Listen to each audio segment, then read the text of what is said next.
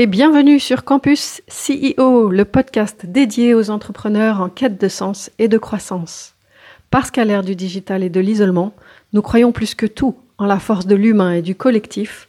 Nous nous sommes réunis à cinq Thierry Merchiol, Christelle Chazel, Gérald Rocher, Patrice Irénée et moi-même, Christelle Rigolier, pour lancer ce podcast Campus CEO. Bonjour, bienvenue sur ce nouveau podcast de Campus CEO. Aujourd'hui, nous allons parler de richesse. Comment devenir riche? Donc, Christelle, euh, à toi l'introduction. Merci Thierry. Alors moi j'ai euh, euh, trois livres alors américains certes sur le sujet que j'ai trouvé extrêmement intéressant. Le premier il est de Robert Kiyosaki, s'appelle Père riche père pauvre. Et donc Robert Kiyosaki il a eu deux pères, un qui, les deux, deux pères, un qui a fait des, études, il était docteur, euh, et l'autre qui a arrêté ses études en quatrième. Euh, le premier, qui était docteur, il est mort criblé de dettes, et l'autre, il a fait fortune. Et donc, euh, il dit que l'éducation est très importante. Le problème, c'est que dans notre éducation, il manque, ce qui n'est pas enseigné, c'est l'éducation financière. Euh, et, donc, euh, il dit, comme Warren Buffett le dit, le premier investissement, c'est sur soi, c'est justement pour apprendre, pour progresser, pour grandir. Et euh, l'éducation financière, donc lui, son livre, c'est un bouquin d'éducation financière. Et donc, il, nous rappelle la différence entre un actif et un passif. Donc, un actif, c'est quelque chose qu'on possède qui va nous générer de l'argent. Un passif, c'est quelque chose qu'on possède et qui va nous faire perdre euh, de l'argent de plus en plus. Et donc, un même objet, par exemple, une voiture, peut être un passif ou un actif. Il peut être un passif si on s'en sert juste pour son utilisation quotidienne, ça nous coûte de l'argent. Et euh, la voiture, sauf si peut-être c'est une voiture de collection, en, général, ne prend pas de valeur avec le temps. Mais ça peut devenir un actif si on est un chauffeur de taxi ou si on loue euh, notre voiture sur les temps non utilisés, comme de l'auto-partage. Enfin, il y a, il y a cette pratique aujourd'hui. La maison, pareil, bref. Et donc, euh, lui, il dit que la différence entre les, classes moyennes, les pauvres, les classes moyennes et les riches, c'est que les pauvres, ils dépensent pour vivre, voire pour survivre. Les classes moyennes, elles achètent des passifs pour paraître riches. la grosse voiture, par exemple, le double écran télé. Euh, et les riches, ils investissent dans des actifs. Et donc, c'est pour ça que il y a les riches qui deviennent de plus en plus riches et que les pauvres, eh ben, ils deviennent jamais riches. Euh, et ce que je trouve intéressant, c'est que il nous parle aussi du cadran du cash flow. Euh, donc, il y a, lui, il, détaille quatre, il différencie quatre euh, postures. La posture employée, où tu vas bah, te faire embaucher pour gagner de l'argent. Tu vas échanger ton temps contre de l'argent, mais tu ne seras pas libre. Ensuite, le travailleur autonome ou indépendant, où là, ça va être pareil, tu vas échanger ton temps contre de l'argent, mais tu vas être libre euh, de travailler plus ou moins pour gagner plus ou moins, en gros. Ensuite, as le, stade euh, propriétaire d'un business ou euh, d'un actif. Donc, par exemple, et, particulièrement dans cette étape-là, c'est ton, ton actif qui travaille pour toi. Donc, même si tu es propriétaire d'un business, tu vas déléguer beaucoup euh, pour que l'entreprise travaille pour toi. Et la dernière étape, c'est euh, l'étape investisseur, où là, c'est l'argent qui travaille pour toi parce que tu as justement des, des actifs comme des loyers, des dividendes, enfin voilà, de l'immobilier, des actions. Et euh, moi, ce que je me suis dit en écoutant, en, en, lisant ce bouquin, c'est que le podcast que vous êtes en train d'écouter, aujourd'hui, c'est un passif parce que euh, bah voilà, nous, on, l'héberge, euh, on, passe du temps pour euh, monter, etc., pour les, mettre en ligne. mais si par exemple on, vous proposait des services derrière ou si on mettait de la pub, alors ça pourrait devenir un actif. après, il y a un autre, je ne sais pas si Patrice ou Thierry, vous voulez intervenir par rapport à ça? Oui, moi, je, voudrais intervenir par rapport à l'éducation financière je pense qu'effectivement, entre les anglo-saxons et, nous, il y a vraiment une grosse, grosse différence. Et alors, il se trouve que la semaine prochaine, j'interviens euh, au niveau de, doctorants et de post-doctorants euh, de l'université, euh, fédérale de Toulouse. Et en fait, le thème, c'est sur une journée. Le matin, ça s'appelle financement dilutif. et l'après-midi, financement non dilutif. Et je suis en train de me creuser le crâne pour leur faire des slides sur déjà financement dilutif. Qu'est-ce qu'ils vont comprendre derrière ça? Et honnêtement, c'est compliqué pour moi d'arriver à vulgariser euh, ça pour à des personnes qui sont des doctorants, euh, donc techniques, scientifiques, sciences humaines, histoire et autres. Et je me dis comment je vais leur faire passer ce, domaine-là euh, sans rentrer dans les bilans, le haut de bilan, le bas de bilan, sans rentrer dans la compta, sans rentrer dans la table de capitalisation. Euh, voilà, je, je, c'est un vrai challenge pour moi.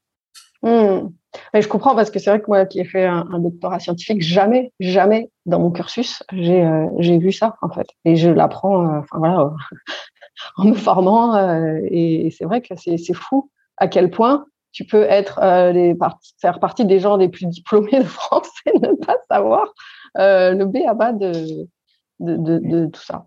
Et, toi, Patrice, tu, dois avoir pas mal de, clients qui découvrent aussi euh, tout cet aspect de financier.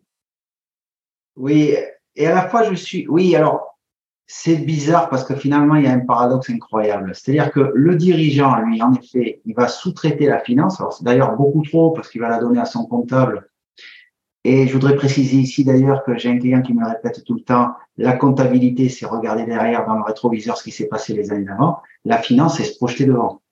C'est la grande différence. Donc déjà, ils délèguent à leur comptable, c'est-à-dire qu'ils délèguent le passé. Le deuxième, ils vont se servir des conseils, euh, bon, la banque, etc., mais ils sont pas formés. Voilà. Et là, alors ça, c'est le premier point. Ils arrivent à peu près, ils peuvent l'accepter, l'idée quand même, parce que déjà, l'accepter, euh, poser le diagnostic, c'est déjà pas mal. Ça veut dire que la personne pourrait vraiment bien pour pouvoir progresser et puis avoir le bon réseau de conseils. Et alors, il y a un paradoxe, c'est qu'à titre personnel, quand on hérite, ça peut être un dirigeant ou quelqu'un, bizarrement, quand on hérite, quand de l'argent arrive, eh bien là, on sait le gérer. C'est, ça, c'est assez incroyable. Tout le monde a des idées. C'est pour ça que d'ailleurs, l'immobilier s'est beaucoup, beaucoup développé en France. Hein être riche, avoir de la pierre.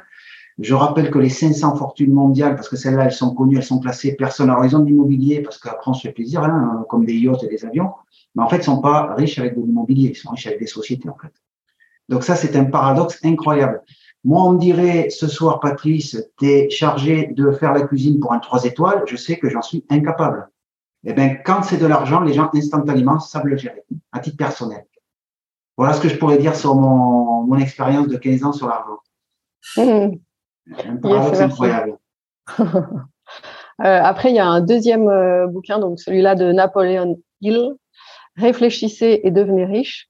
Donc lui, euh, il propose carrément un plan pour devenir riche en six étapes. donc d'abord, c'est de fixer la somme désirée, savoir voilà quelle somme, quelle somme vous voulez gagner. En deuxième étape, déterminer qu'est-ce que vous voulez faire en échange de cette somme. Par exemple, euh, bah, il, donne par exemple l'exemple de Bruce Lee, euh, qui a. Alors, je vais finir les étapes et puis après, je, je détaillerai l'histoire de Bruce Lee. Ensuite, la date à laquelle vous voulez atteindre cet objectif financier. Quatrième étape, le plan de l'action et l'appliquer. Euh, dans le sens où il euh, ne faut pas attendre d'avoir un produit parfait avant de commencer. Il faut se lancer dès aujourd'hui. Cinquième étape, écrire cet objectif, donc qui résume les quatre premières étapes. Quelle somme euh, je veux acquérir en échange de quoi, à quelle date, à quel plan d'action. Et donc là, l'exemple de Bruce Lee, qui en janvier 69 écrit, donc s'écrit, moi, Bruce Lee, je serai la star asiatique la mieux payée aux US. En retour, j'offrirai les spectacles les plus excitants et je livrerai les meilleures performances en tant qu'acteur. En 1970, je serai mondialement célèbre. Dès lors et jusqu'à fin 1980, je posséderai 10 millions de dollars. Je vivrai comme je l'entends et je parviendrai à l'harmonie intérieure et au bonheur. Sixième étape, répéter cette phrase chaque jour, lui conseille deux fois par jour, matin et soir, et en s'imaginant les sensations que j'aurai euh, dans cette euh, situation notamment la joie, etc. Et ça, ça fait écho avec euh, un autre podcast qu'on avait enregistré euh, au sujet de il faut le croire pour le voir. Euh, et c'est aussi lié à ce qu'on appelle la loi d'attraction, hein, de ressentir des émotions. Donc voilà, ça c'est le deuxième bouquin. Je ne sais pas si ça vous appelle des, des commentaires ou des réflexions. Ah, je trouve ça génial. C'est une méthode, c'est une méthode fabuleuse. C'est vrai que. Et alors, ouais. Dans ce bouquin, c'est un des. Il faut savoir que c'est un. Bon, il a été écrit, je sais plus, entre, après la Deuxième Guerre mondiale. Enfin, c'est un des, des dix bouquins les plus vendus au monde, euh, y compris les romans, hein, y compris les Harry Potter et tout. Ce bouquin a été tiré, je crois, 60 millions d'exemplaires. Excellent. Il faut regarder, en tout cas, c'est dans les dix plus, livres les plus vendus au monde. Ça a dû l'enrichir pas mal, d'ailleurs. Ouais. Ben, c'est voilà, ben, un livre, un livre, c'est aussi un actif. Donc moi, j'ai marqué dans ma lettre que j'écrivais un livre. bon, il y a eu un petit problème là au niveau de, poursuivre l'action chaque jour, mais euh, je vais m'en sortir. J'avance. Euh, troisième bouquin euh, que, que j'aime beaucoup et qui est mon préféré, j'avoue, je finis par lui, c'est celui que je préfère, Les secrets d'un esprit millionnaire. Il a été écrit, écrit par T. Harv Eker.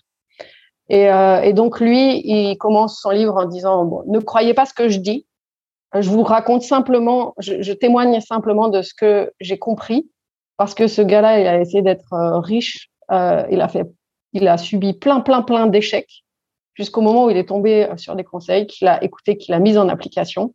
Et du coup, ce, livre se veut un peu ce conseil-là sur, sur lequel on tombe et à, nous de mettre en action. en tout cas, lui, ce qu'il dit, c'est que la différence, elle se passe avant tout dans la tête d'un millionnaire. Ce qui fait la différence entre deux personnes qui vont devenir riches ou pauvres, qui ont reçu le même enseignement, c'est la mentalité. Et donc lui, il dit, il y a un état d'esprit euh, des riches et, euh, et ça se joue euh, au niveau des. Alors, je je sais pas si j'ai déjà parlé du modèle de Brooke de Castillo. Je crois que oui. Mais en tout cas, c'est l'idée que notre programmation intérieure, tout ce qu'on va avoir comme croyance, comme pensée euh, sur l'argent, en l'occurrence là, puisqu'on parle de l'argent, va générer des sentiments, des émotions, qui vont générer des actions, qui vont générer un résultat, qui vont valider notre programmation intérieure, nos pensées. Et donc, c'est un cercle qui peut être soit vertueux, si on a les pensées, les croyances qui vont bien pour atteindre le résultat qu'on veut, soit vicieux, parce que euh, plus on a des émotions négatives à propos de l'argent, plus on va avoir des actions qui vont euh, confirmer le résultat que, je sais pas, l'argent c'est mal, par exemple. Euh, en tout cas, donc lui, il parle vraiment d'un plan financier intérieur et il dit qu'il y a 12 dossiers financiers, donc comme 12, comme une notre programmation euh, mentale euh, peut être découpée en 12 dossiers euh, ou 12 croyances à, modifier. Et donc, avant de vous partager ces 12-là, je vous partage les quatre étapes pour reprogrammer voilà, cette programmation intérieure. D'abord, c'est de prendre conscience des croyances qu'on a modifiées. Ensuite, c'est d'en comprendre l'origine. ensuite, de se dissocier de ses pensées puisque tout ce qui est pensé, etc., c'est pas exactement vous. Vous pouvez vous en dissocier et réinstaller d'autres à la place. Et donc, euh, quatrième étape, en réinstaller d'autres à la place et donc exprimer l'intention positive, changer de dossier. Et donc, il, propose 17 dossiers euh, que je, ça, vous intéresse? Oui, bien sûr. euh, donc, les riches pensent je crée ma vie, les pauvres pensent je subis ma vie. Deux, les riches jouent au jeu de l'argent pour gagner. Ils sont vraiment tournés euh, vers l'abondance. Et les pauvres jouent au jeu de l'argent pour ne pas perdre ou pour leur survie immédiate ou pour leurs dépenses courantes. Trois, les riches sont engagés à être riches, c'est-à-dire ils nourrissent des pensées, du temps, des émotions, des efforts vers un but qui est d'obtenir de l'argent. Les pauvres, ils veulent être riches, ils sont pas engagés, c'est-à-dire c'est un rêve lointain et euh, pour eux, c'est surtout avant tout une source de, problèmes potentiels, l'argent. Donc, ils ne vont pas se, se, vraiment être engagés dans l'action pour devenir riches. Quatre, les riches voient les choses en grand. Euh, ils savent que pour qu'il faut viser la lune pour atteindre les étoiles. Les pauvres voient les choses en petit. Ils entreprennent des petites choses. Cinq, les riches se concentrent sur les sur les occasions, sur les opportunités. Ils ont confiance en leur créativité, en leur talent alors que les pauvres se concentrent sur les obstacles. Ils voient surtout la vie comme une succession de problèmes, euh, qui sont persuadés que les choses vont mal tourner. Six, les riches s'inspirent des autres riches qui réussissent, alors que les pauvres en veulent aux gens riches qui réussissent. Sept, les riches s'associent aux gens positifs qui réussissent, alors que les pauvres s'associent aux gens négatifs qui ne réussissent pas, voire qui se défoulent de leur frustration, des riches qui font ci, qui font ça. Et euh, huit, les riches sont prêts à se promouvoir et à promouvoir leurs valeurs, alors que les pauvres voient la vente et la promotion d'un mauvais œil. Pour les riches, c'est vraiment une façon d'aider les autres, d'aider le monde, que de se faire que de se faire connaître, de faire connaître leurs services. Et les pauvres, du coup, euh, à, contrario, sont pas du tout à l'aise avec la vente, la promotion, et euh, on retrouve le syndrome de l'imposteur dont on a déjà parlé dans un podcast. Neuf, les riches sont plus grands que leurs problèmes, et donc ils savent qu'ils face à un obstacle, ils vont le dépasser. Les pauvres sont plus petits que leurs problèmes, et donc euh, à, à l'anticipation d'obstacles, ils n'y vont pas. 10. Les riches savent très bien recevoir des cadeaux, des opportunités, et ils savent donner en retour, alors que les pauvres ne savent pas recevoir. 11. Les riches choisissent de se faire rémunérer en fonction de leurs résultats, alors que les pauvres choisissent de se faire rémunérer en fonction de leur temps. Et, d'ailleurs, les riches ne veulent pas se faire rémunérer en fonction de leur temps parce que ça limite. Forcément, comme notre temps est limité, ça limite aussi euh, l'argent. Euh, 12. Les riches pensent selon le de ou le et, ce qu'on appelle la dialogique, alors que les pauvres pensent selon le ou, c'est l'un ou l'autre. Les riches, ils, savent que si on s'y prend bien, on peut avoir le beurre et l'argent du beurre, alors que pour les pauvres, on est obligé de choisir, par exemple, entre l'argent et le bonheur. 13. Les riches se concentrent sur leurs valeurs nettes, donc qui, qui possèdent leurs actifs moins leurs dettes, alors que les pauvres se concentrent sur le revenu qu'ils gagnent. 14, euh, les riches gèrent bien leur argent, les pauvres gèrent mal leur argent. Euh, ça, veut dire quoi pour lui gérer bien son argent? Ça veut dire que tu ne dépenses que enfin, moins de 50% et que le reste, tu l'investis ou tu le reverses. bon, ils, font travailler euh, une part de leur argent. 15, les riches font travailler l'argent alors que les pauvres travaillent pour l'argent. 16, les riches agissent en dépit de la peur alors que les pauvres laissent la peur les arrêter. Euh, parce que les riches savent bien que l'échec amène au succès et que c'est euh, l'antichambre du succès, alors que les, pauvres se découragent euh, au premier obstacle. Et 17, le dernier, les riches apprennent et grandissent sans cesse. Et là, du coup, on retourne à la citation de Warren Buffett qui est le meilleur investissement, c'est sur soi-même alors que bah, les pauvres, ils, croient déjà savoir, ils se basent sur ce qu'ils ont déjà appris dans leurs études ou, dans le passé. Euh, et, donc voilà, pour le mot de la fin, moi je dirais, continuez d'apprendre, de vous faire accompagner, d'investir sur vous pour grandir. Ok. Bon, moi je mettrai quelques bémols dans, quand même dans, tout ça, mais. Euh, vas-y, vas-y. Oui, parce que bon, on, peut reboucler avec l'éducation financière. Euh, les riches, c'est plus facile pour eux d'accéder à l'éducation financière que les pauvres. Que le pauvre, euh, bah, finalement, est-ce qu'il a vraiment, euh, il, a, le choix? Est-ce qu'à un moment donné, il a le choix? C'est possible. J'ai pas la réponse là-dessus, mais je trouve que c'est très américain mmh. comme, comme approche. Voilà, ça, ça, manque un, un poil de subtilité. Bon, mais, euh, mais bon, c'est intéressant. Moi, ça, me fait penser aussi à, la relation de l'argent en fonction de notre religion. Euh, c'est, euh, il y avait Jacques Attali qui était venu à Toulouse au, centre des, des, congrès Pierre, Pierre Baudis, qui avait fait une, une conférence remarquable sur le, le rapport à l'argent en fonction de la religion.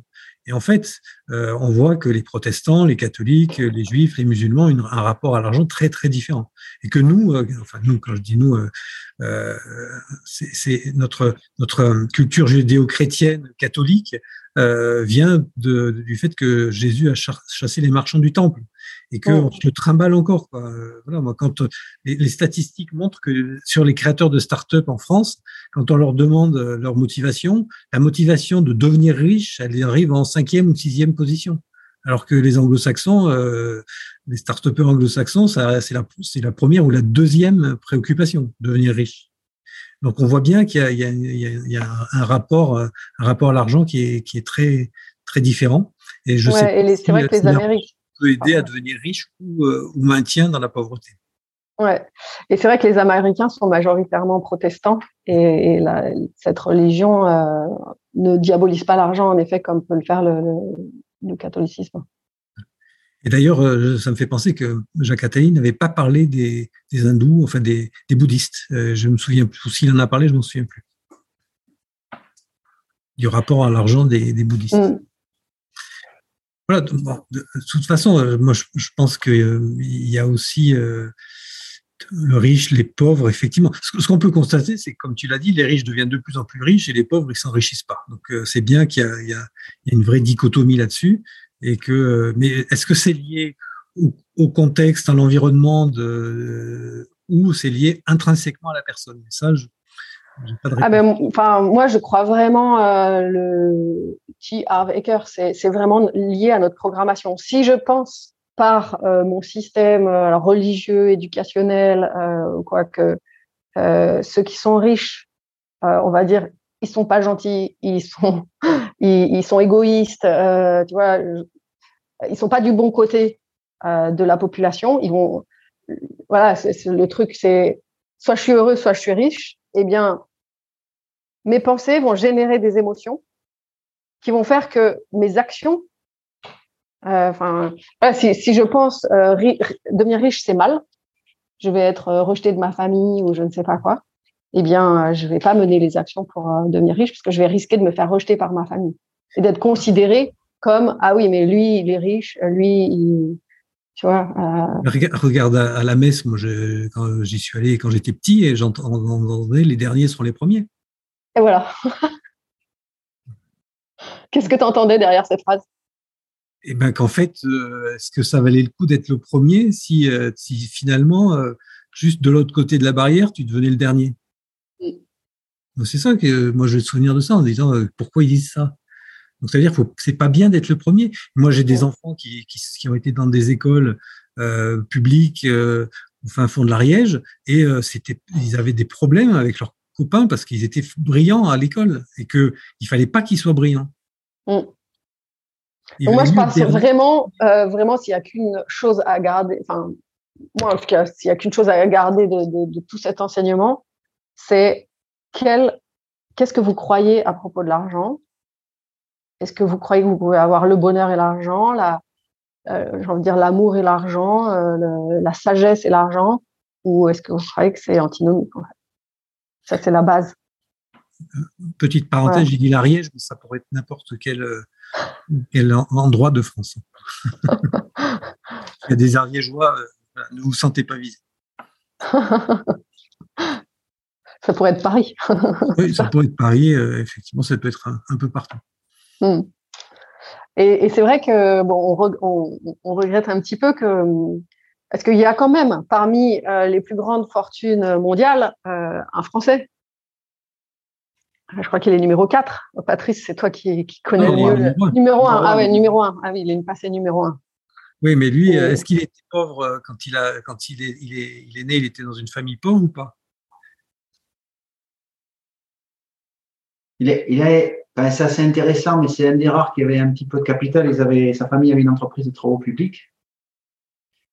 Mais en gros, il a, j'ai cru comprendre qu'il avait hérité de 12 millions, j'imagine en euros quand on voit l'Empire aujourd'hui, euh, il a fallu faire quelques efforts pour transformer ça en, en 500 milliards. Quoi. Ouais, il a, il a dû investir dans des actifs. Il n'a pas fait 12 millions pour, euh, pour aller se dorer la pilule au soleil. Quoi. Je vais peut-être donner les statistiques euh, si les gens connaissent pas, mais il faut savoir que qu'on hérite d'un million, 12 ou 100, en gros, en, en deux générations, la deuxième génération, 70% a, a, disparu et à la troisième génération, il n'y a plus rien. Donc en gros, euh, il faut quand même, il faut un sacré exploit pour passer avec 12 millions à 500 milliards. Déjà pour l'avoir maintenu, la fortune, et puis là, l'avoir fait croître en manière exponentielle. Mais c'est comme quand on parle de Bill Gates, Bill Gates qui a démarré dans son garage. En fait, Bill Gates, sa mère lui a, acheté un OS à je sais plus quelle grosse boîte et il en a fait euh, Microsoft. Hein. Donc euh, là aussi, attention au, démarrage dans les garages. derrière, il y a parfois d'autres réalités. Euh, mais malgré tout, alors s'il y a euh, des entrepreneurs français qui euh, deviennent riches, moi, j'aimerais bien lire un, bouquin sur l'argent très intéressant d'un Français en fait, qui, qui, qui, a, qui a vécu cette expérience-là. Et il y en a. Il y a au moins Monsieur Arnaud. Je ne sais pas s'il écoutera ce podcast, vu qu'il est déjà riche. Le titre euh, Comment devenir riche ne devrait pas trop l'intéresser. Mais si vous nous écoutez, Monsieur Arnaud, écrivez-nous un livre, s'il vous plaît. Après, avis aux autres euh, entrepreneurs français euh, qui auraient des choses à partager sur leur parcours par rapport à ça. Eh bien, le défi est lancé. Merci, Christine. Merci. Merci à vous. Merci. Ouais, c'est intéressant.